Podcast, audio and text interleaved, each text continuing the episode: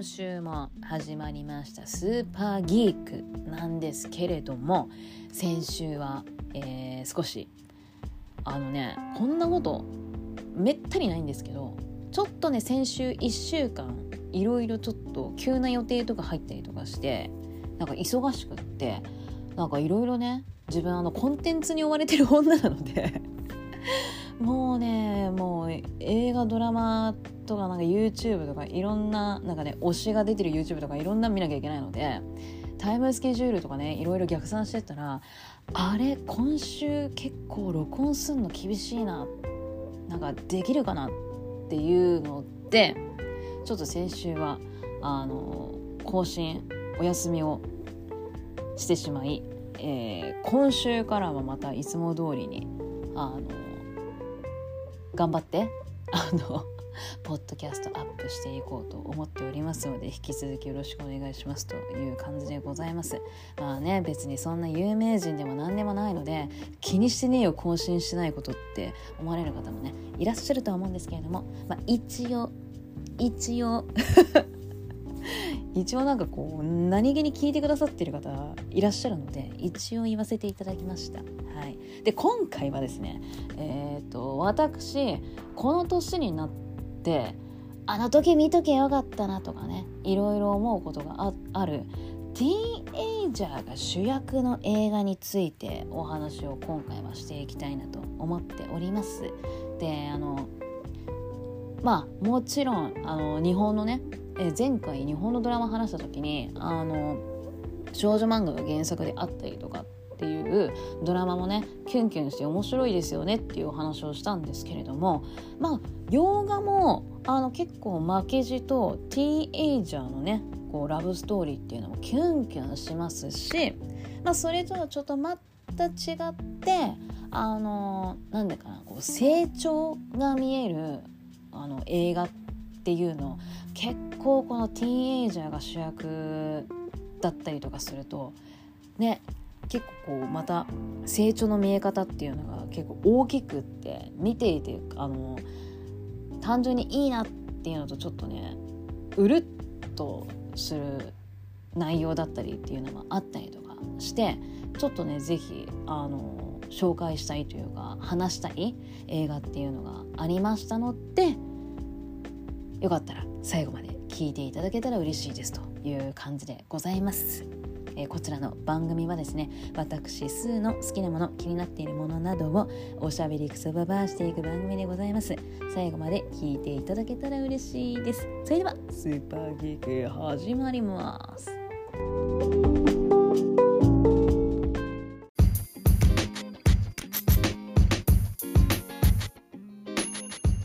ということでティーンエイジャーが主役の映画についてお話をしようと思っているのですが、えー、私事ではございますけれども、えー、今月でですねこちらのポッドキャスト1年を迎えることができました。いやー1年。まあもう1年経ったのかと。1年頑張ったなという嬉しい気持ちよりもですねまあ1年よく喋り続けられたなと。そっちの気持ちの方がちょっと大きいでございますね。あのー、知り合いの方に「ポッドキャストやってみたらどうですか?」って言われたことがきっかけでして。でそれであの調子ぶっこいて始めたっていうのがきっかけなんです。で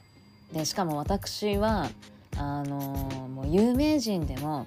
インフルエンサーでも何でもないものですからあのこんなね何もないもののポッドキャストなんて誰が聞いてくれるんだろうっていうか、まあ、聞いてくれる人いんのかなっていうね。でもしかしたらねもう何回かこう更新するつもりではいるけれども、まあ、このままね再生回数がゼロってっていう可能性もあるだろうしいや続けたところで10回も行くのかなみたいないろんな気持ちがあったんですけれども、まあ、とりあえずあの続きで見ないからにはわからないので、まあ、とりあえず頑張ろうと続けようということで続けたらですねまあ意外や意外に自分の想像していた以上の再生回数が伸びておりましていや頑張ったねと。まあありがとうございますと。いう感じでございますね。ねなんか本当にこのまんま再生回数ゼロだったらあのー、アカウント消してね。もう別に何だってないんだから私なんて。そうだからこうパッとアカウントを消してね。あれポッドキャストだったったっけ？みたいな感じで。あったったっけ？みたいな感じで、まあ、過ごせばいいしまあとりあえずやってみようみたいな感じで続けていたらですねいやもう再生回数が思ってた以上に、まあ、あの伸びていて本当に嬉しいですね。あのしかも私のこのポッドキャストはあのあれなんですよあの他のラジオとかポッドキャストね有名人の方とか聞いたりするんですけどやっぱりこうリスナーさんとのやり取りで番組が進行されていくっていうのがほとんどなのでで私こうやって一人でベラベラ喋り続けるだけなので だからね、まあ、余計にまあネタがよく1年続いたなっていうね。頑張ったよよくネタ続いたよっていうなんかもう自分で自分を褒めたいと思いますみたいな。ねちょっと有名な選手が言っていた言葉をそのまんま活用させていただきますけれどもほんとそんな感じですね。ちょっと引き続き頑張って。まちょっとまあこうなったらいいなっていうのはあるんですけどまあ、とりあえずあの目の前のことをコツコツとという感じでですね。次は2年目を頑張ってねまた目指してネタが続く限り。お話をしたいなと思っております。はい、ということで本題に戻りましてちょっと最近乾燥ひどいちょっと飲みながら飲み物飲みながらちょっとお話ししちゃうんですけどえっ、ー、となんだっけ？そうそうそう。ティーンエイジャーが主役の、えー、映画についてお話をねしたいと思うんですけれどもえっ、ー、とまあ私あのいい年こいてあの洋画 洋画のティーンエイジャーの恋愛とか見るの結構好きなんですよ。ま恋愛とかね。まあ恋愛に限らずやっぱこう成長させてくれたみたいなそういった内容のものとか結構好きで、あのー、見てたりするんですけども。あのーまあ、その中でも、えー、と前回のその日本のドラマでそのキラキラドラマみたいなお話をしたんですけども、まあ、なんか負けじとねそういうこうヒャーヒャー言わせていただける恋愛のものっていうのもあったりとかしてでなんか何本か見ている中でいやなんか面白かったよっていうのをねまたいつものスタンスでお話をさせていただきたいと思いますので、まあ、気になった方はね是非映画を見るきっかけになっていただけたらいいなと思っております。それではまず1本目なんですけれども1本目はネットフリックスで配信されている「好きだった君へのラブレター」でございます。でこれはねえー、っと1作目が2018年に配信されているんですけれどもこれが多分ねヒットしてじゃあ兄さん行っちゃおうかみたいな感じで3部作の まあ、こんなノリだったか分かんないですけど3部作で作られている作品でして。でえー、っとねこの物語は、えー、っと高校生の恋愛のお話なんでございますよ。でこれがですね、えーと主人公がララ・ジーンちゃんという女の子でアジア系アメリカ人なんですね。そうでこの私はねララジーンっていう主人公の名前もちょっと可愛いななんて思いながらあの見ていたんですけどもえ私だけかな？か可愛くないですか？ララジーンっていうなんかこう名前が非常に語呂がいいと言いますか。いやなんかいい名前だななんて思いながら見てたんですけど。でこのララジーンちゃんはですねえっ、ー、とね昔からえーと、好きな人ができると送ることはないんだけれども、えーと、ラブレターを好きな人へのそのラブレターっていうのを書くっていうのがありましてでそれがですねまあちょっと今後の展開にこういろいろと関わってくるんですけれどもえっ、ー、とねピーターという男の子がいるんです。で、まあ、この子はねもうあのイケメンでしてもう学校で人気者の男の子なんです。でそのピーターがいきなりララちゃんの前に来て現れてあの君の気持ちにね答えることができないって言い出すんですよ。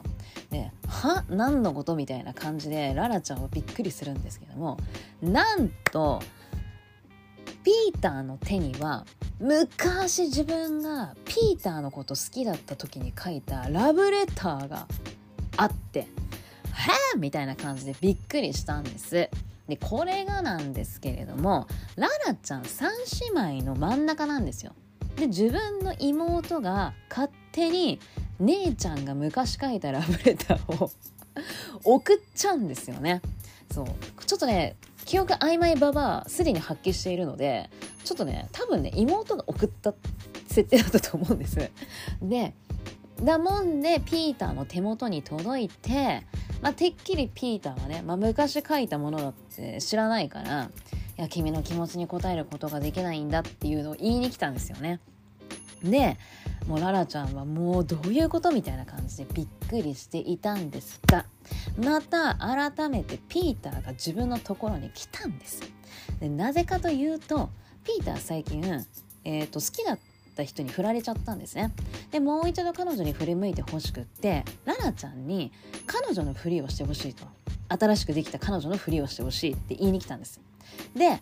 まあこれはよくある感じですけれどもまあ新しい彼女ができたっていうのがねまあ噂にしろ本人が目の当たりにしろあの嫉妬してくれるんじゃないかと。でまたねあれ？私ってもしかしてまだあいつのことが好き？みたいな感じになってまた自分のとこにね戻ってきてくれるんじゃないかなっていうのでお願いちょっと彼女のふりしてくんない？っていうので、まあ、ララちゃんは受け入れるわけです。そうしたらです。こちらの物語こっから本番が始まるという感じなんですけれどもそうやってカップルのふりをしていくうちに2人はだんだん気になる存在になっていきというね感じで、えー、1, 1作目はそういった感じでお話が展開されていくんですよ。でこれがねあまあどうしようかな。まあいいか。これがね今どう話していこうかなって一瞬なんか悩んじゃったんですけど。でこの1っつうのが、まあ、とりあえずその不利だったのが本気でもうだんだん2人が好きになっていくっていう過程を見るのがおばちゃんはとっても楽しくって。なんかもうキースキースキースって。古いね煽り方が。なんかねそんな感じになんかねうわもうしちゃえしちゃえみたいな盛り上がっちゃえみたいな感じでなんかねおばちゃんはね見ながら応援をしていたわけですよ。だからこうこう見ててよくこう日本の、えーと、少女漫画を題材にした映画とかこう実写実写化された映画とかってまあ時々もうキャーキャーそんな展開現実なかなかないけどっていうあのこう壁ドンとかね例えばなんかこういろんなそうキュンキュンするようなシーンがあるじゃないですか。だなんかそれに負けじとこちらの「好きだった君へのラブラブレター」の1作目はちょっとねこうキュンキュンこうするような場面っていうのがところどころあったりとかして面白かったんですよ。まあまあちょっとねこうお互い好きなのにすれ違ったりっていう展開もあったような気がするんですけど そうでもねやっぱりこうラブコメテイストなのでやっぱ安心して見られるっていうのが非常によくってですね、まあ、もちろん最後2人はカップルとしてめでたしめでたしという感じで終わるんです。で2作目3作目と、えー、展開していくんですけれどもえっ、ー、とやっぱりねあのー、まあえっ、と2作目はえっ、とねもうララちゃんはそのピーターが人気者な上にゆえにあの自分って本当に優しい女の子な女の子なのかなとやっぱこう美男美女ねなんかこうやっぱお似合いのカップルやっぱピーターモテるからねやっぱ見ててやっぱ不安になるよねわかるその気持ちっていうか私あのイケメンと付き合ったことないんであれですけれどもそんなね人気者なぐらいの男の子と付き合ったことないんでなんか気持ちわかるわかるなんて 言っちゃってますけどまあでも不安になるだろうよという感じでございますよ見てて。でそんな時にちょっとねあのもう一人男の子新しい、えー、キャラの男の子が、えーと、登場してきたりっていうのでちょっとね三角関係がこう出てきたりとかして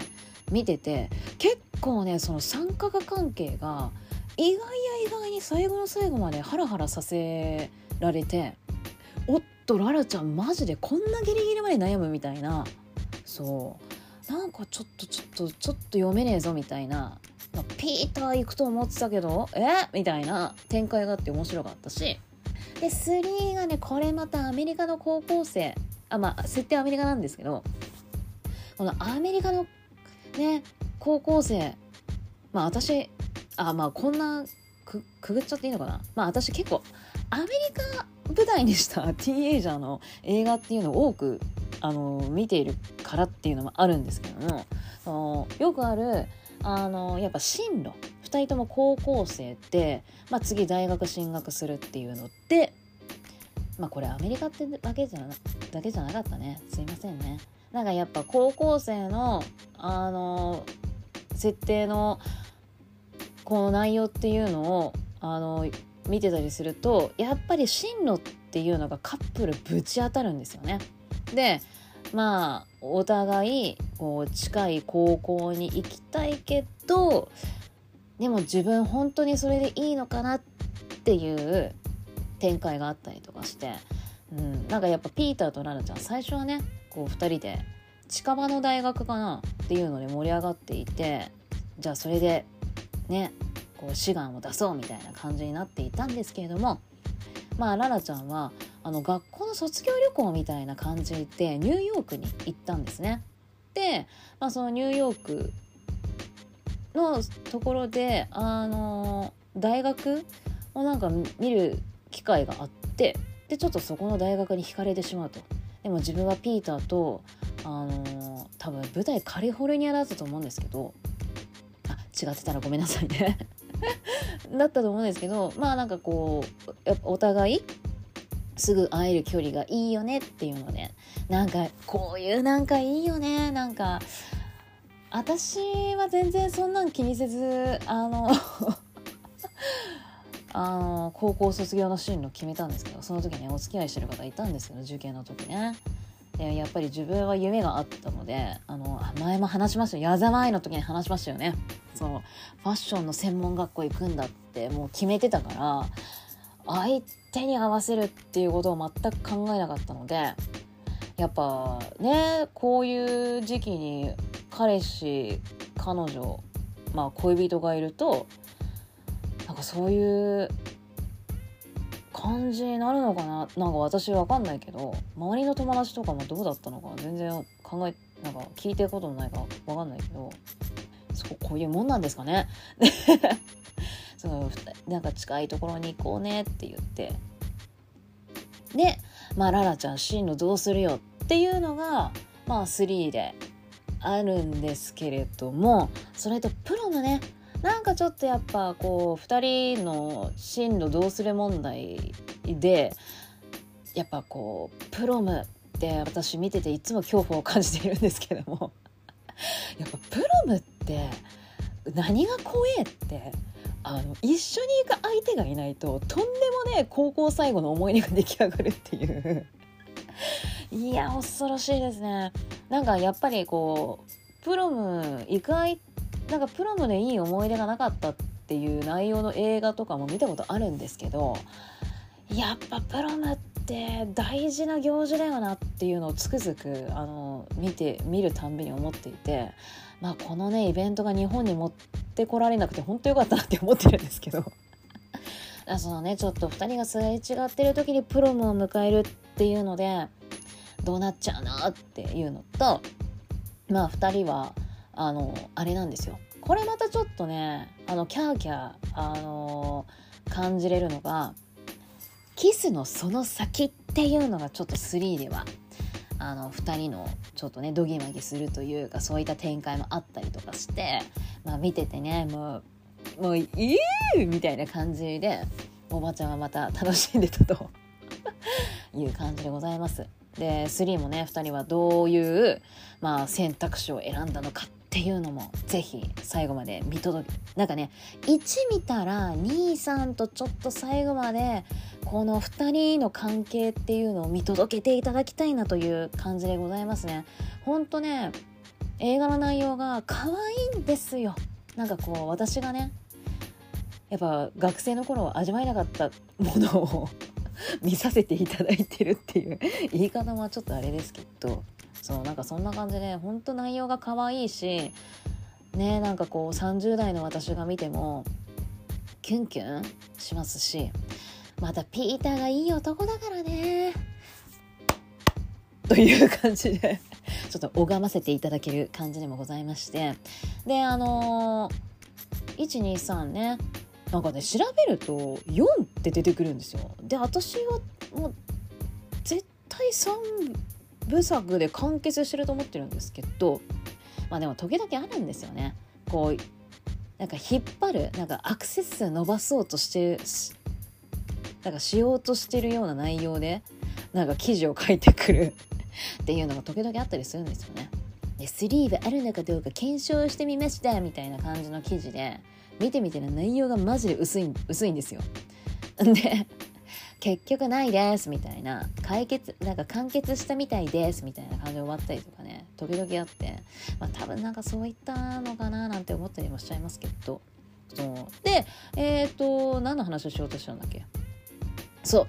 でこのねピーターを演じているのがノア・センテネオ君という男の子でしてで彼はまあ多分この作品でドッカーンと人気が出たと思うんですけれども結構ねネットフリックスオリジナル作品のもう恋愛ものの映画でやっぱね相手役を務めてることが多いんですよ。私も何本か見てるんですけど。で評価はあのまばらでございます正直言って。まあでもまあなんかねこの好きだった君へのラブレターのこのねピーター役がめちゃくちゃハマってるなって思っていて、まあ、なのでちょっとこれをまず見ていただいて、まあ、ちょっと気になったら他のも見てみてよっていう感じなんですけど。でノア君は、えー、とこれ以降、えー、とチャーリーズ・エンジェルの新生チャーリーズ・エンジェル、えー、とクリスティン・スチュワートが出てる方ですね。のえっ、とまあ脇脇役でもないけど、まあ、出てましてで多分キャラクター的には、まあ、チャーリーズ・エンジェル自体がちょっと続きそうな感じだったので、まあ、続編があれば出るだろうなっていう感じのキャラクターでしたね。であとはこれから公開される DC 映画の「ブラックアダム」にも出てますので、まあ、ちょっとこれからねノア君の活躍っていうのも非常に楽しみですしで前もお話ししたことありますけれどもスケボー映画でのあのノースハリウッドでエグゼクティブプロデューサーも務めてますのでかなり今後期待できる俳優さんなんじゃないかなと思っております。でララ・ジーンちゃんを、えーと、演じているのがですねラナちょっと待ってねちょっとねいつもねちょっと忘れちゃうんだそうラナ・コンドルちゃんが、えっと、主人公のララ・ジンちゃんを演じてるんです。でこの子もこれでもう多分人気出てでもうインスタのフォロワー数1,000人超えているのでやっぱこれでかなりあのー、ヒットしたんだななんか人気出たんだなっていう感じですよね。でその後、まあ作品はまだそんな多くは出てないんですけれどもえっ、とね、ネットフリックスで、ゴーストギャルっていうドラマの方には出ていますね。で、この子ね、えっ、と、ラナ・コンドルちゃんは、えっ、と、ベトナム出身の子なんですけれども、孤児院で最初は行ってでその後今のそのアメリカのねご両親にの養子となってあの暮らしているっていう感じなんですよね。でもすごいななんかそうだなんかそんな過去があったんだっていう感じなんですけれども。でやっぱインスタ見てるとあのまあどういう関係なの？彼氏なのかもう婚約者なのか結婚してるのかってちょっと私はあの詳しく調べてないあれですけど。なんかねシェフなのかな？ねパートナーの方と。すごい幸せそう。なインスタをねちょいちょいアップしてて。なんかそれ見てると結構ほっこりするんですけど。ということでなんかね今後結構この2人どういう、まあ、作品に今後出て活躍してるのかなっていう楽しみもありますので是非好きだった「君へのラブレター」を見てキュンキュンしてキュンキュンをして是非楽しんでいただけたらなと思っております。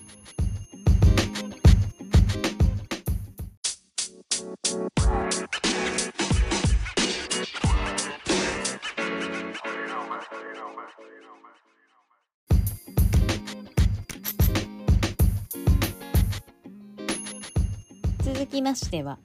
えこちらもネットフリックスで配信されている「キスから始まる物語」こちらの作品のお話をしていきたいんですけれどもこちらは携帯小説を元にした物語らしくってで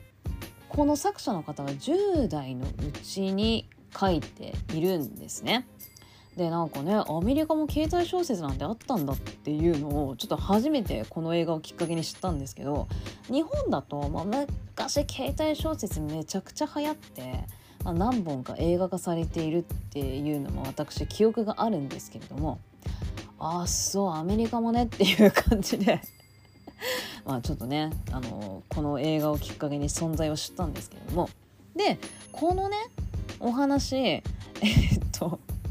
ちょっと笑っちゃったんですけどあの L という女子高生が主人公なんです。で L にはもう昔からね小さい頃から一緒に遊んでるリーという幼なじみ男の子がいるんですけどもこの子との間に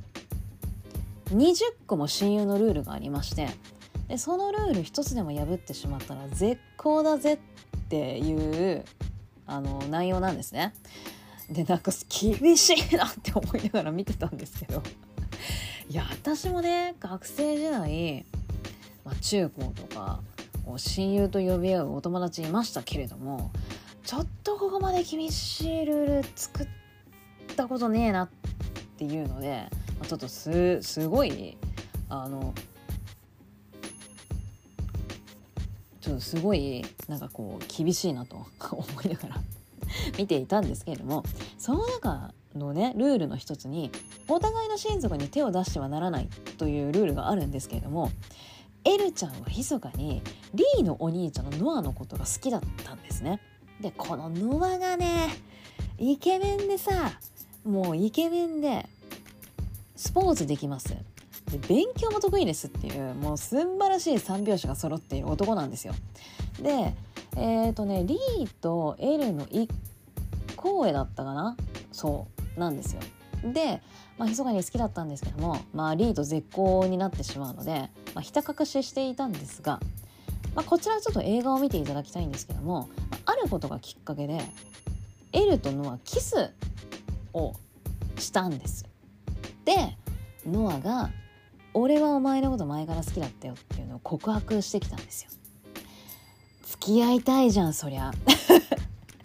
だって昔からね自分が好きだった人だし。だってイケメンのノアだよっていうね。まあこれは私の気持ちなんですけど。いや付き合いてえじゃんそりゃっていう感じなんですが。まあリーとのね親友のルールっていうのがありまして。まあ L にとってはどうしましょうっていう感じなんですけれども。まあノアがじゃあ秘密で付き合おうよって提案をしてきて。そうだよねバレなきゃいいよねみたいな感じで付き合うんですよ。でこれがまたいいじゃないですかこうみんなにバレないように2人でねちょっと隠れながらこうお付き合いをするっていうのがねちょっとまあいいななんて思いながらもうおばちゃんはね見ていたんですけれどもでまあそこは映画なんで、まあ、結局リーにバレちゃうんですけど2人が付き合ってるって。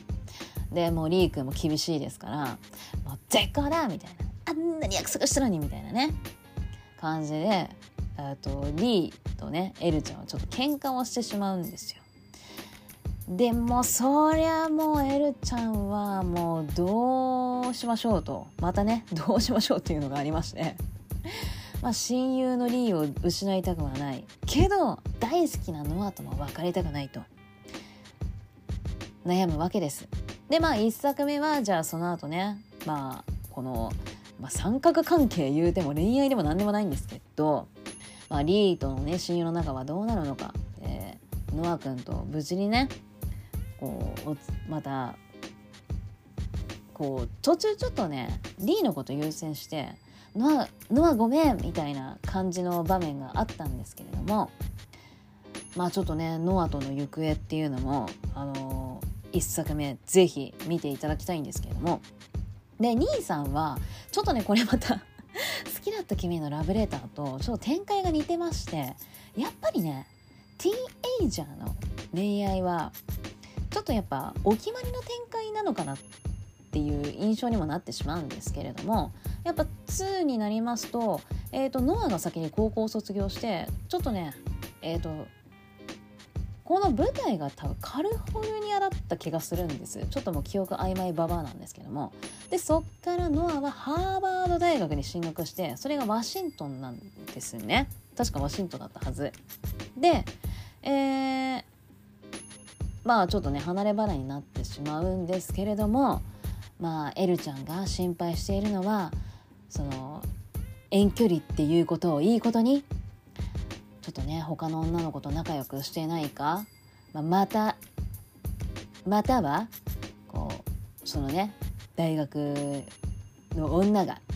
もうノアのことを好きになってしまってちょっとうまくいってしまわないかっていうねなんかそういった不安がありつつも、えー、エルちゃんの高校にあれは転入してきたんだと思うんですけどもあの男の子が転入してくるんです。で最初エルちゃんのこと茶化してたんですけれどもこうだんだんエルのことを好きになっていってみたい。でちょっとねまたこう三角関係があったりとかしてでそれプラスねまたちょっとねリー君とのねあの親友のルールにちょっとまた縛られてなんかえもうどうしようみたいなエルちゃんのね 場面もあったりとかするんですけれどもねちょっとルールに縛られすぎてちょっとエルちゃんがかわいそうな場面っていうのが出てくるんですけども。で、まあ、三角関係もありつつでノアにちょっとちらついてる女が現れもうエルちゃんも心配にならねえ。でプラス進学のことも考えなきゃならねえっつうことで大変なんですよ。あそのそうそうそうそう。なんかねあれだ。D とその親友のルールで大学で一緒の大学行くとかなんか決めちゃったんですけれどもやっぱり自分はこうノアとね離れたくないっつうのでちょっとね高校生活遠距離耐えてきたし大学はノアの近くがいいななんていうのを考えてたりとかしてまたこれがねいろいろとエルちゃん悩まされるんですよ。でまあこの2話、まあ、そのね新しい男の子が加入してきたことによって、まあ、ノアとの関係がちょっとねまたちょっと荒れるんですけれども、まあ、どうなってしまうのかっていうのとまあエルちゃんのね大学進学どうすんのっていうのがまあ2の見どころであるのかなという感じですね。で3は、まあ、本格的に、まあ、大学の進路どうすんだっていうお話になるんですけれどもまあここでねまたリー君との親友のルールに縛られるんですよ。もうリーもさ許してやってくれよって感じですけどね。もうよくねそのルールっていうね。なんかそのルール破ったら絶好になるぐらいだったらもうそれ親友じゃねえぐらいに私は思っちゃったんですけど。もう何なんだよこのルールってねちょっと途中見ながら思ってしまったんですけど。で、まあ、さっきも話したように、まあ、3は本格的に大学の進路に悩むようになりましてまあ、どうすんのっていうねだリーとの約束もあるし、まあ、ノアのね近くにいたいしっていうのでこうがんじがらめになってしまうんです。でそれプラス大学資金を貯めるためにバイトを始めそんな中エルちゃんちょっとまだね小さい弟がいまして、まあ、その弟の面倒を見なきゃいけないでエルちゃんは早くにお母さんを亡くしていてお父さんと弟の3人暮らしなんですでお父さんついに恋人を連れてくるんですけれどもまあちょっとねエルちゃんは、まあ、こういったねお話まあちょっと、まあ、定番になりつつあるんですけどもやっぱちょっとねえお母さんのことなんかそう忘れちゃうのじゃないけどなんかちょっとお父さんに恋人ができたことがショックで、まあ、お父さんの恋人に対してちょっと冷たい態度をとってしまうんです。でちょっとね、まあ、悪循環っていうのがこう悪いサイクルがこう回りだして、まあ、エルちゃんちょっとねかわいそうだななんて思っていたんですけれどもここでノアが登場しましてだからノアはこうエルにはこう自分の生きたいようにしてほしいっていうことを言うんですよ。だから俺のためにそのワシントンのね大学に来るとかそういうんじゃなくって自分の行きたい道を行ってほしいって言って別れ話をスリーでは持ち出されるんですね。まあこれはショックですよ。もう2人でいろんなことを乗り越えてきたのにこんな最後に「それそれって」みたいな感じで まあ私もねちょっと見ながら「おおマジか別れ話持ってきた」みたいな感じでびっくりしたんですけど。でまあエルちゃんがね大学の進路悩むんですわ。でどうすんだっていうところがまあちょっと最後見どころではあるんですけども。いややっぱねもう見ててねこう縛られずに自分の行きたい道行ってくれとは思いますけれども。でなんかまあ別れ話を持ち出されてしまって、まあ、3では別れてしまうんですけども、まあ、最後結局ノアとはどうなるのっていうところもちょっと3は見どころでもありますので、まあ、ぜひあのー、まあさっきと同じになりますけれども1を見たからには123と123とあのこのねエルちゃんのあの親友のルールでがんじがらめにもなり ノアと乗り越えたけどいろんなこと乗り越えた挙句最後別れ話を持ち出されてしまい笑っちゃいけない笑っちゃいけないんですけどちょっとねエルちゃん大変な物語なんですけども是非このねエルちゃんのこの最後の高校生活もうどう乗り越えていくかっていうのをね見届けていただきたいですね。あのキュンキュン度は好きだった君へのラブレターの方が私的には高めなんですけれどもやっぱねあのー、いいですよ。やっぱティーンエイジャーがねこう恋に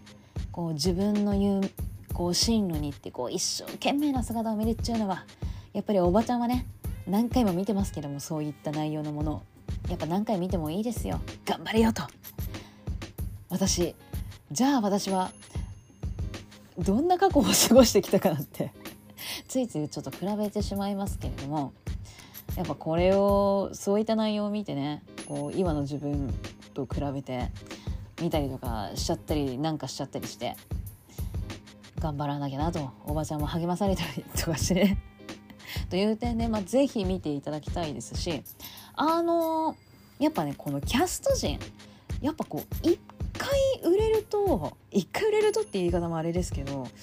やっぱねこう次々とこうやっぱ作品に出るっていうのも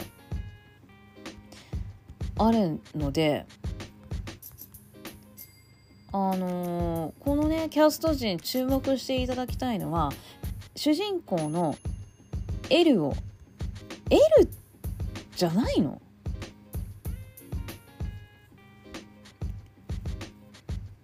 あれ？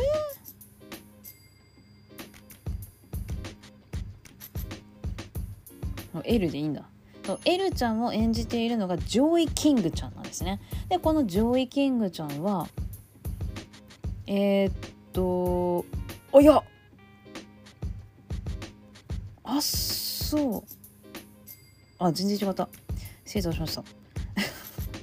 あらこれ出てたの？っていうのにちょっとびっくりした。全然違う人でしたね。で、えっ、ー、と、このケースから始まる物語以前にも結構やっぱ子役として映画には出ていたんですけれども、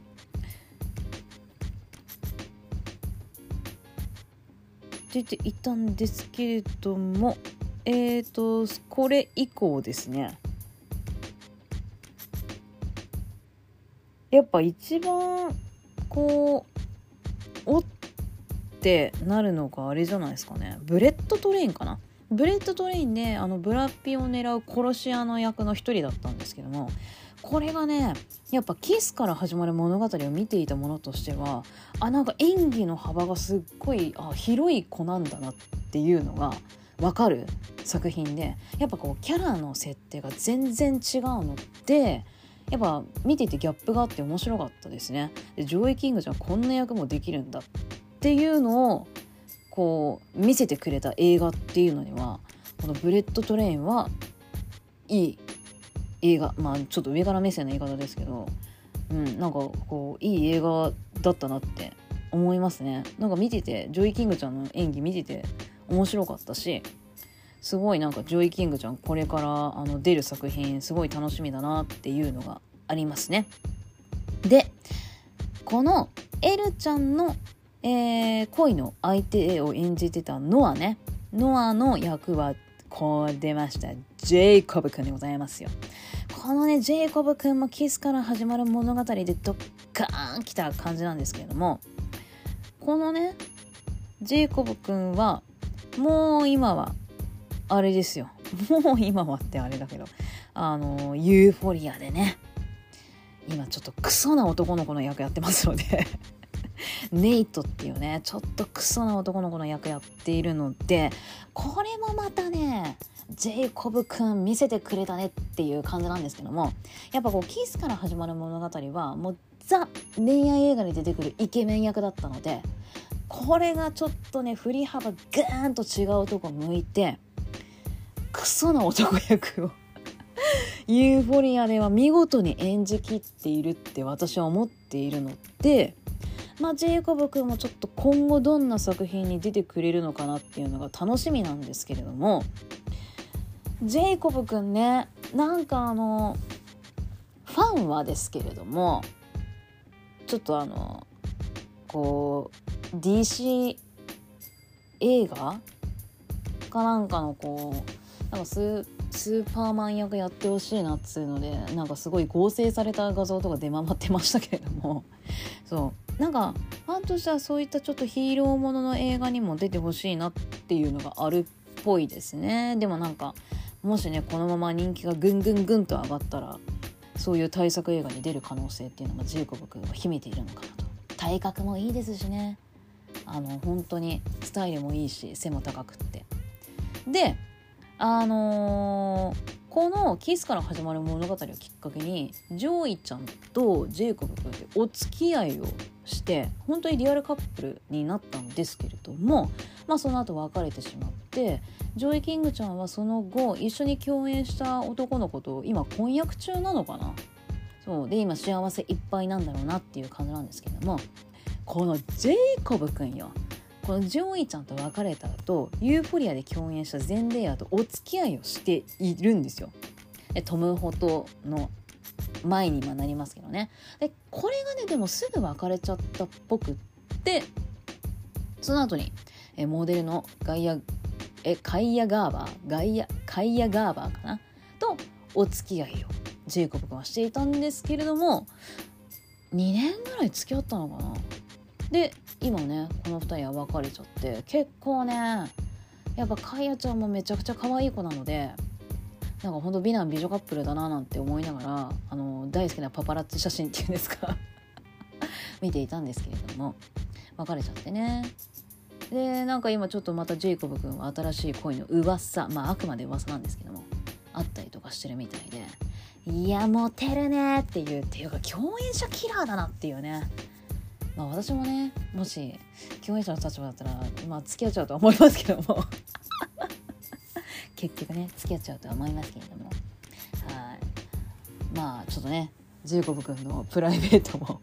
いろいろとこうニュースが流れてくるので気になるところでございますけれども。まあ是非この2人がねあの人気が出るきっかけにもなった物語になっていると思いますので、まあ、ぜひ見ていただきたいですね。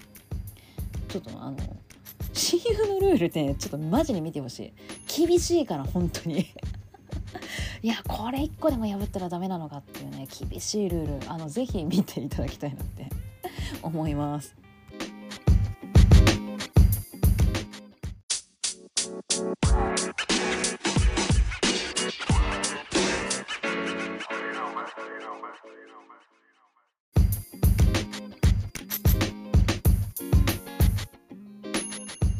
続いてはですね、えー、先ほどの2本はあのラブストーリーをメインとした内容で、まあ、キュンキュンするよっていうものをご紹介したんですけれども次はですね青春？私はちょっと青春映画だなと思ってはいるんですけれどもこちらがねあのもう何をきっかけで知ったか忘れてしまったんですけれどもあのマイリスト入りをずっとしていた作品でで全然見てねえなこれっていうのに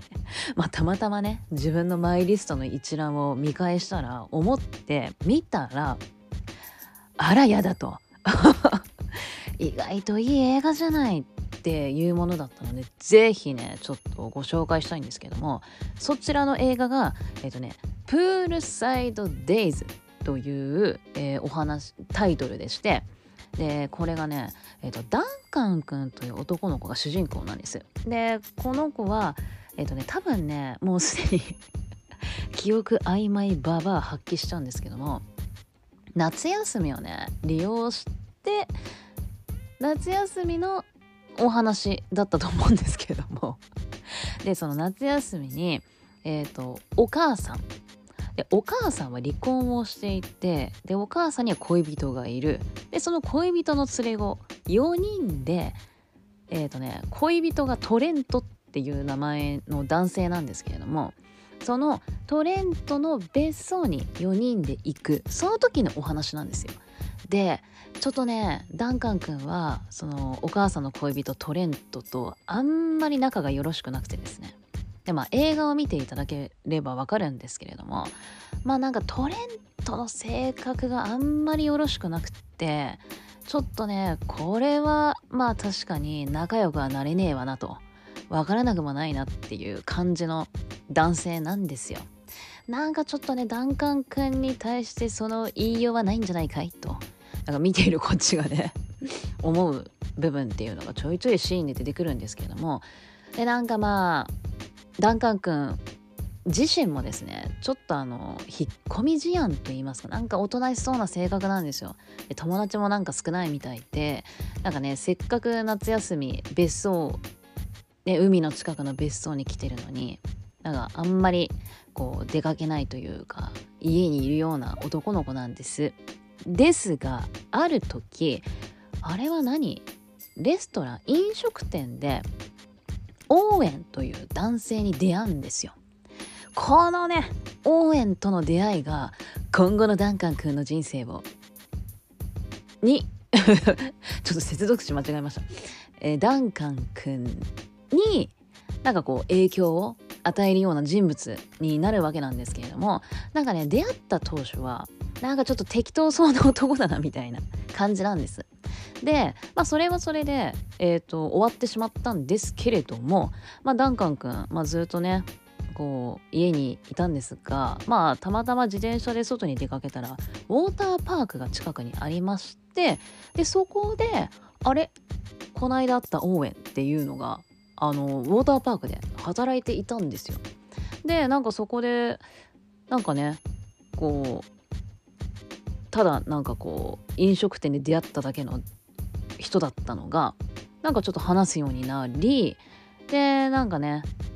ちょっとオーウェンと仲良くなったみたいな感じなんです。でその後ダンカン君またねそのお母さんの恋人トレントとなんかちょっとまたこう不満が募る出来事っていうのがありましてでダンカン君ウォーターパークにまた出かけるんですね。そこでまたオーエンと話をしましてでオーエンはダンカン君に「あじゃあ夏休みねここにいる間うちのウォーターパークでバイトしない?」っていうのを誘ってくれるんですよ。でそこでダンカン君はじゃあバイトしてみようっていうことでそこでねあのいる間働くことになりましてそこでなんかねちょっとダンカン君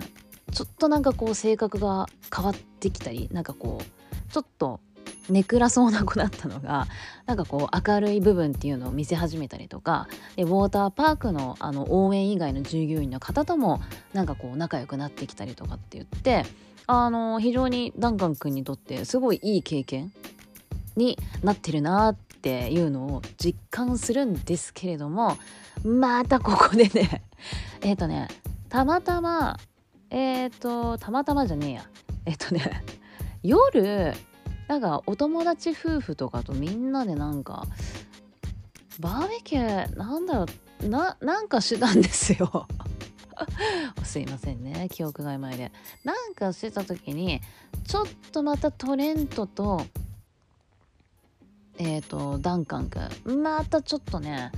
もう嫌な空気になりましてもうダンカン君嫌になっちゃってあのまたウォーターパークにこう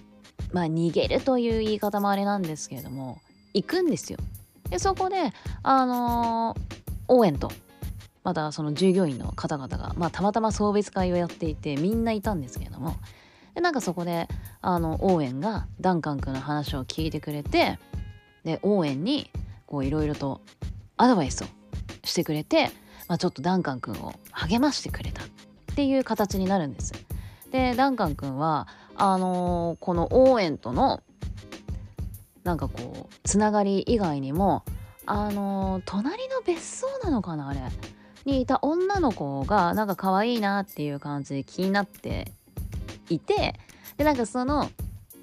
気になってる女の子に対してのなんかこうアドバイスみたいなのもこのね応援っていうのがねいろいろなんかこうしてくれたりするんですよ。だからほんとなんか応援 まだ応援くんって言おうとしちゃって 混ざっちゃいましたけどこうダンカン君にとってその応援っていうのはもう非常にね偶然な出会いではあったけれどもなんか本当にちょっとこの夏休みというかその別荘にいる間になんかこう彼なりにちょっと成長したんじゃないかなって思わせてくれたなんかこう青春映画みたいな感じなんです。であのー、やっぱ最後ねあのー、別荘に遊びに来たっていうだけなのでやっぱり家に帰らなきゃいけないと。で応援とねちょっと寂しいけどさ,、ね、さよならをしでその隣のね別荘に住んでいる女の子とも、まあ、ちょっとねお別れをするというちょっとねなんかこうまあ最後ちょっとしんみりちょっとお別れのシーンがねちょっとねしんみりしてしまうんですけどもまあ何回も言いますけどそのダンカン君にとってとてもいい日々だったんじゃないかなっていう終わり方なんです。でまあそういうお話なんですよ。大体が。大雑把に話すと。でこの映画のじゃあ何がいいんですかっていうとこのね応援がめっちゃいいんです。今貯めちゃいましたけど。めっちゃいいんです。でこのオーエンを演じていたのがサム・ロックウェルっちゅうのがねこれがよくって。すごいなんか声が太くなっちゃいましたけど。このサム・ロックウェルっちゅうのがとってもよくって。でこのサム・ロックウェルがねこのオーエンのキャラクターにめちゃくちゃ合ってたんですよ。でなんかこうオーエンっていうのはさっきも言いましたけどちょっとなんか適当そうな感じのまあなんかこう鬼なんかダンカン君にとって兄貴的存在にだんだん変わっていくんですけれどもなんかそういった感じでなんかこう大丈夫みたいな。最初はねそんな風だったんですけどもそのねダンカン君気にかけてくれる感じとかそのダンカン君に対するアドバイスとかでちょっとねダンカン君をちょっとこう一皮こうなんかこうな一皮むかせるというかこうちょっと背中を押してくれる感じとかがこうめちゃくちゃよくってなんかこうサム・ロックエルこういうキャラめちゃくちゃ合ってんなっていうのがすんごい良かったんです。なんかちょっとこういう感じちょっとねあのジョジョラビットで演じた役に私は通じるものがあるなって思っているんですけれどもあのね「ジョジョラビット!」のサム・ロックエルもめっちゃ良かったですもんねあれ本当に泣いちゃった映画なんですけどなんかこう見た目そういう風に見えて実はみたいななんかそういうなんかすんごい優しい男なんですっていう感じはね私なんかそういう役を演じるサム・ロックウェルめっちゃ好きだなって思いましたっていう感じなんですけどいやもうぜひね私本当にこの映画のサム・ロックウェルをおすすめしたいんです。よなんかこのサム・ロックウェルを見てほしいっていう感じで。でなんかこのオーエンっていうその役柄っていうのをまあね映画を通してしかあれですけれどもなんかこれを私はこの映画を見た時にもう全然私今30代なんですけれども、まあ、どの年齢の方が見てももちろんいいんですけれどもこれね10代のうちにこの映画出会ってたら出会ってこのオーエンっていうねこのキャラクターを見ていったらまあその時に自分が何に悩んでるかっていうことにもよるとは思うんですけれどもなんかちょっとねこう自分のなんかこう少なからずなんか影響を与えてくれるんじゃないかなって思った映画だったんですよ。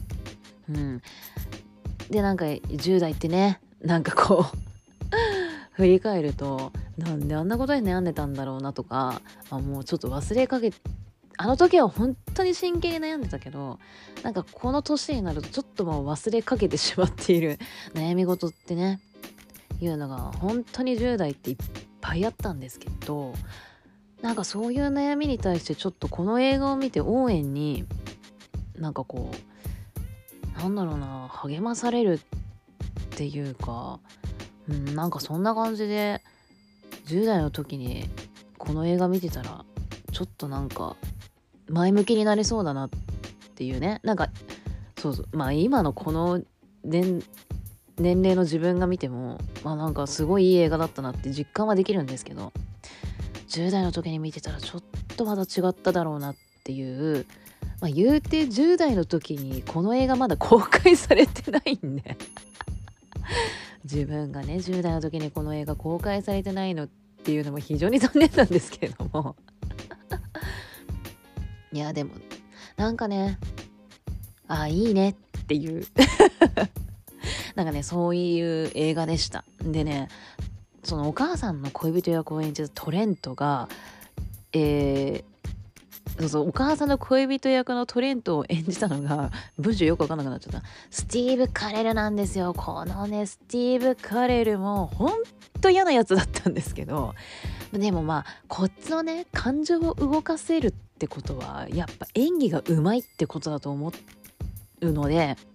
このねスティーブ・カレルってめちゃくちゃ本当に役の幅が広いなっていうのをこの映画で改めて実感させていただいたんですけれどもいやすごいよ。だってコメディもできるしなんかこうまあ私最近ですんごい好きな役はグッドモーニングショーなんですけれどもグッドモーニングショーみたいなああいうシリアスな役もできるし、ね、なんかこういうちょっと嫌な役もできるし。でティモたんとねあの共演したビューティフルボーイでもう息子を気にかけるお父さんっていうねああいう役もできてって本当になんか素晴らしい役者さんだなというのをねこう改めてこの映画を通じて実感もできましたしあと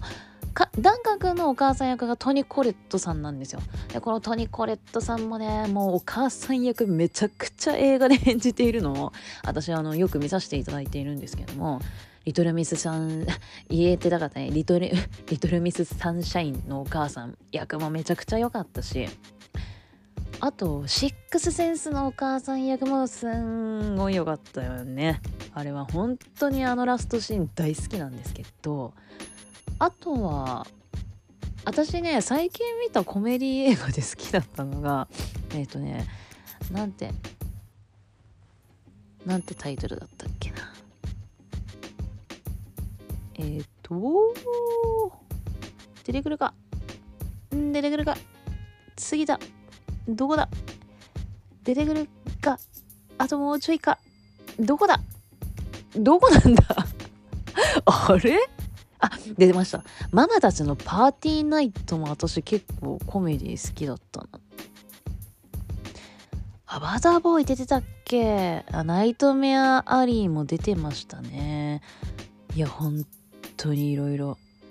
出てて。なんかほん私が見る映画ほとんどなんかお母さん役として出演している作品が多いんですけど。いやーね。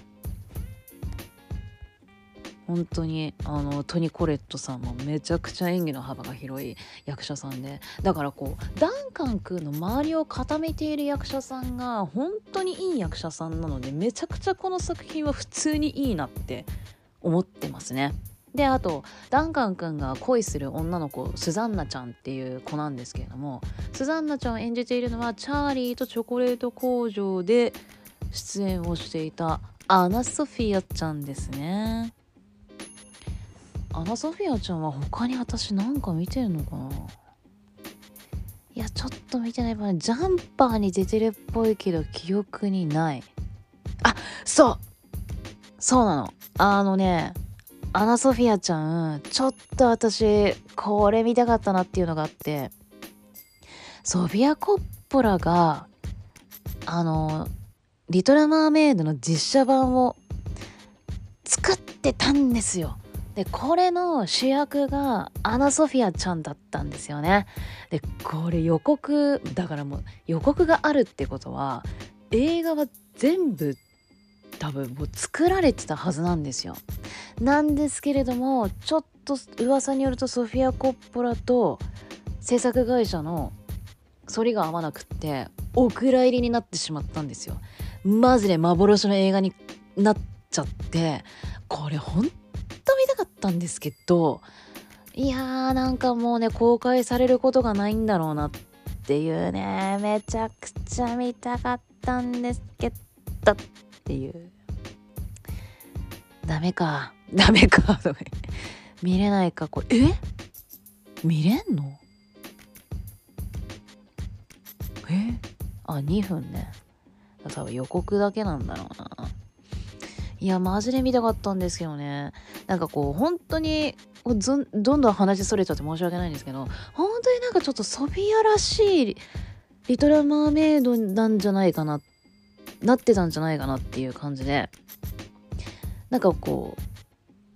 予告見ただけでなんかもう普通のリトル・マーメイドじゃないっていう感じもあったしでちょっと王子様役がちょっとタバコ吸ってたりとかちょっとなんかこうやんちゃそうな男の子なんか王子だったりとかでいやこれ見たいなって思ったんですけどなんだろうディズニーがそんなんなんか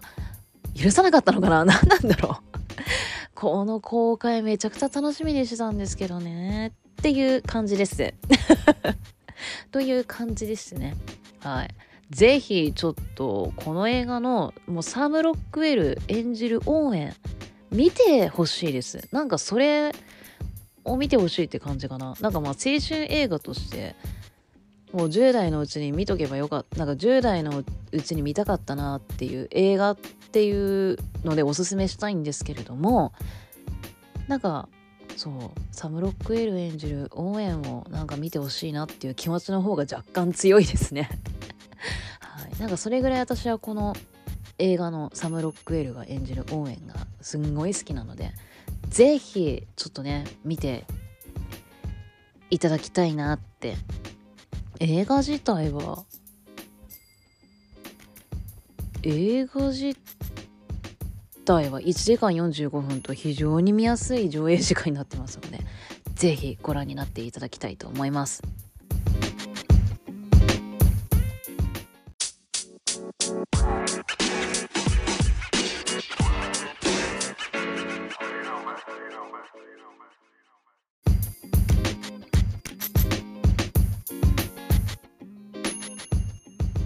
してはですねあのちょっとねちょいちょいちょいちょいあの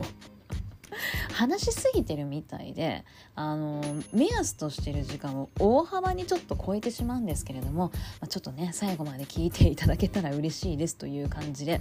えー、続いてはですねえっ、ー、となんだっけ？ローラーガールズダイアリー。こちらのね作品のお話をねしたいんですけれども、えーと、こちらは当時、えーと、2009年に公開されている映画なんですよ。で当時ね私気になってはいたんです。でなぜかというとドリュー・バリモアが初めて手掛けた監督作品というので当時結構話題にもなっていたし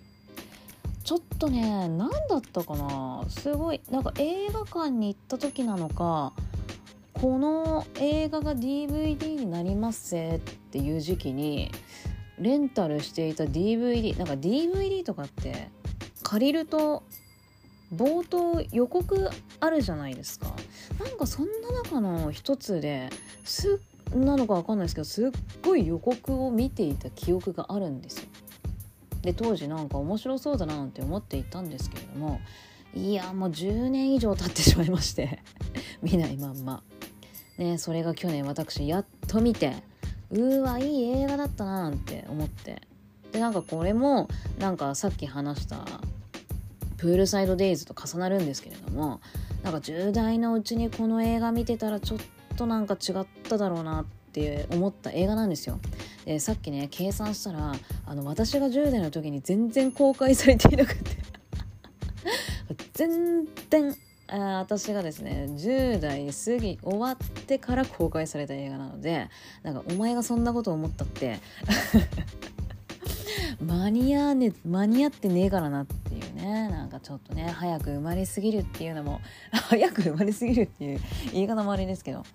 ねなんかちょっと残念だななんて思った作品でございます。はい、でこの「ローラーガールズ・ダイアリー」っていうのはですね主人公がブリスちゃんっていう女の子なんですよ。でこの子は、まあ、お母さんに言われるがまま美少女コンテストみたいなのに参加していたんですけれども、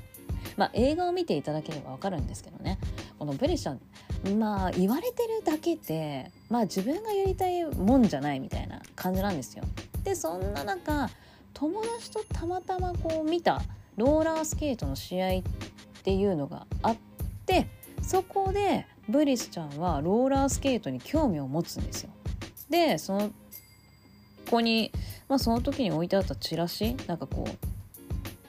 チームにななんかチームのメンバーになりませんか？みたいなチラシだったかな。なんかそれを取って家に持って帰るんです。で後日えーとまたローラースケートの大会に行ったんだっけか？でその時にえー、っとねあそうそうそう。でその時にえー、っとチームのメンバーと話をしていたらですね21歳以上なら入団テストを受けれますよっていうことを言われてしまうんですよ。だけどブリッシャーまだ10代なので22歳ですって嘘をついてテストを受けることになるんですね。でまあ合格をしてえーと、チームのメンバーとして、えーと、ローラースケートね頑張ってで親にもね嘘をついたり、まあ、バイトのねシフトを調整してもらったりとかですごいねローラースケートに打ち込むんですよ。で、まあ、ここはね映画なので起承転結っていうものがあるんですけれども、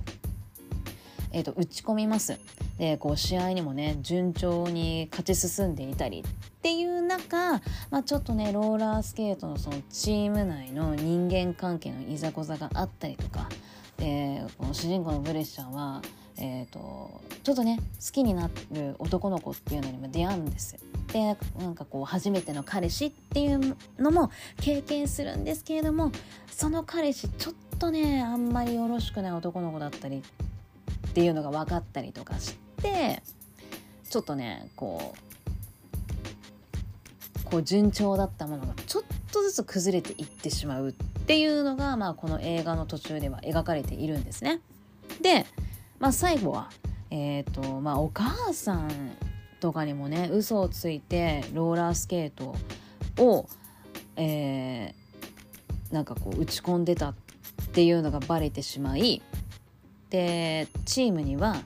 えーと、自分はまだ10代ですっていうのもバレてしまいちょっとねいろんなことが崩れ始めてしまうんですけれども最後はえー、っとまたみんなで一致団結して、まあ、大会に挑みでお母さんにもねちょっとこれえっ、ー、とお母さんにちょっとねまたこう認めてもらいたいってちょっとまた前向きな気持ちになったりとかであんな男なんてなんかさっき話したねその初めての彼氏がやっぱよろしくなかったっていうのが分かってあんな男みたいな感じでまた前を向いたりっていう、まあ、最後はねすごい明るい感じで終わるんです。でなんかその終わり方もあのー、結構私は好きだったんですよね。まあなんか展開的にはうんなんかこんななんか進めといてあれですけど、まあ、よくある展開っちゃよくある展開なんですけれども、まあ、親の反対を押し切って練習し、まあ、最後は親が認めてくれてでチームもねバラバラだったのが一致団結して、えー、またチームのメンバーとして、あのー、頑張れるっていう最後だあったりとかっていうので非常にこういい終わり方ではあるんですよ。そうだでそれ私はこうなんだろうな何がよかったまずねこう打ち込むこの青春青春あせ青春もう言えなくない。青春っつうのがローラースケートっつうのがいいなって思っちゃって。まあいろんなね青春の打ち込むなんか映画っていうのはまあ見たには見たんですけどもこうローラースケートっちゅうのがいいじゃないですかっていうのがねまず一つでして。そう。なんかねやりたいことを見つけたっていうのがローラースケートってなんかねもういいなって思ってみたりとかあとはあのあれですよ。そのブリスちゃんの初めての彼氏もう最後は嫌なやつだっていうのが分かったけどけどね私の好きな細身の体型の男の子で私は全然好きでしたっていう。私は全然好きでしたっていう感じなんですけど。でしかもねバンドマンですよ。バンドマンだったんだよね。なんかそれもまたねいやバンドマンの彼氏ね。バンドマンの彼氏っていろんなパターンあるけど結構なんかこう女ったらしみたいなね。設定のパターンとかよくあったりするんですけどはいはいはいはいそういうパターンですねって思いながら 見たりとかしておりましたでもちろんこちらドリュー・バリモアさん自身も出ているんですけれども私これがねまたいいなって思ったのがドリュー・バリモアあくまでも脇役だったっていうのがめっちゃよくって私の中で。なんかこう監督もやりながら主演っていう方とか結構いらっしゃるじゃないですか。でもねほんとドリュー・バリモアね出てくるっちゃ出てくるんだけど脇役だしセリフもないしなんかねこうあんま前に前に出てくる感じじゃないのが逆に私すごい新鮮に映ってよかったんですよね。あなんかドリュー・バリモアって本当この映画で監督に徹してたんだなってうんなんかいう風に私は感じてあなんかドリュー・バリモアめっちゃいいななんて。なんかそんな理由でって感じですけど。そうなんかいいなってね。思っちゃったりなんかしちゃったりしてっていう感じなんですが、うん、なんかねこういろんな青春映画っていうのはまあ私なりに見てきたかなとは思っているんですけれどもなんかこれはなんか良かったですよ。普通に。なんかあの本当にまあそのねさっきも言いましたけどこの青春打ち込むやりたいことがローラースケートっつうのがいいなっていうのもなんか結構でかいかな。なんかあんまりねローラースケートが舞台のやつって見たことなかったからっていうのもあって。やっぱこう打ち込む姿。いいですね。やっぱこういう若い子が。ほんとなんかおばちゃんのなんか目線になっちゃいますけど。やっぱこういうねこう高校生とかが何かにこうやりたいことを見つけて打ち込むってめっちゃいいなって。やっぱ青春最高やんって思いながら。見たりと見ていたりとかして。そうなんかこういうのをねやっぱ10代のうちに見てたらうんなんかうまく言えないけどなんか10代のうちに見てたらやっぱなんか違ったんじゃないかななんかこう自分にいい影響を与えてくれたんじゃないかなってね本当ププールサイドデイズと何ら変わらない感想なんですけれども。でもでもなんか私はねそんな風に感じまして。いやいいですよ。本当に。このチームのあのチームメイトのあの他のねメンバーもめちゃくちゃキャラもよくってなんかこうサバサバしている、うん、なんか感じっていうのもすごいあの好感の持てるキャラクターたちばっかりで良かったですしまたこの女と女の戦いっていうところも結構ね見てて面白かったですね。そのローラースケートの大会っていうのが女同士の戦いっていうのが結構あの見どころなんですけれどもその最大のライバルっていうのがねそれそこなんですけどもそのねやっぱこう戦いっぷりっちゅうのも結構見応えあって見ててやっぱ良かったですね。なんかねそう是非こちらの映画ってこうなんかこうあやっぱこう青春っていいなっていうのを改めてこうこうね大人の世代はこう感じていただければいいなと思いますし、まあ、まだまだね若い方は まだまだ若い方は 是非なんかこの映画を見てなんかこう背中を押さ押されればな なんか言い方よく分かんなくなっちゃったけどうんなんかそういう風に思うでございます。でこのねえーと、主人公を演じたのが当時はエレン・ペイジだったんです。当時はエレン・ペイジのエリオット・ペイジが演じているんですよね。ねえなんか私はすごいジュノが好きだったんですけどで途中あのー、エリオットになりますっていうカミングアウトをしてね。そっからどうなんだ？私全然見てないんだよな。ちょっとまたいろいろ出てる作品を見て見たいなと思っておりますがやっぱり私ジュノが好きだな。またこう改めてジュノを話す機会があればいいと思うんですけれども。このジュノもね10代の主人公のこのお話なんですけれども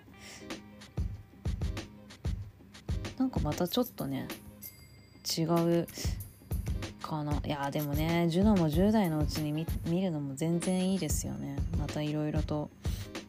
思うことはあれだとは思いますが。っていうので、え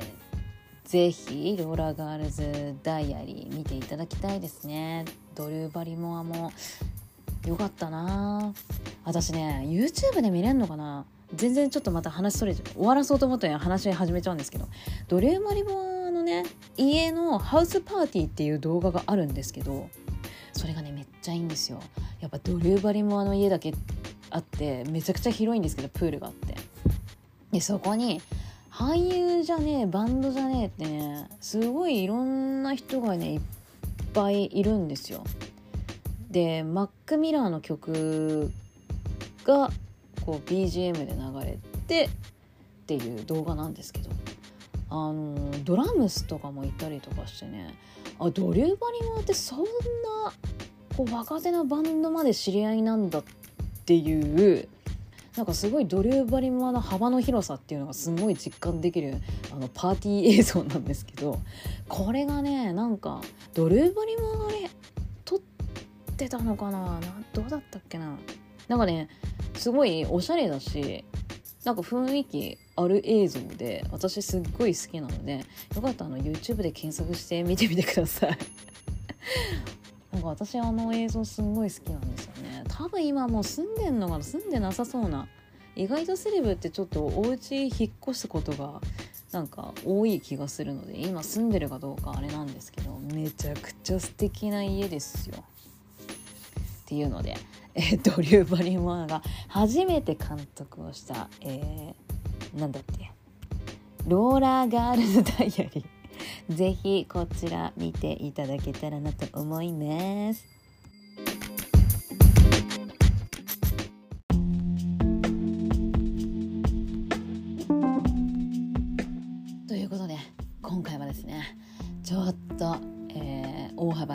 目安としていた時間を過ぎてしまったんですけれどもいやでもいいよ。やっぱ10代の物語って。なんかねそうそう。そんなこともあるよねとかね。なんかいろいろねああの時私ああだったなこうだったなとかなんか思うことはこうまあいろいろあのありましたけれども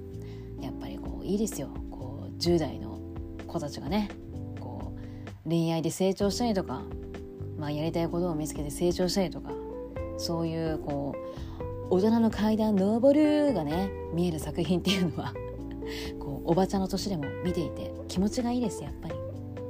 なんか他にもね10代のあのものっていろいろあるのでまたなんかあの ネタが思いついたらお話をしたいなって思うんですけれども来週はねまたいけるかな？来週は何の話しようか全然全然決めてないんだけれども、えー、また次回更新されたら聞いていただけると嬉しいでございます。はい。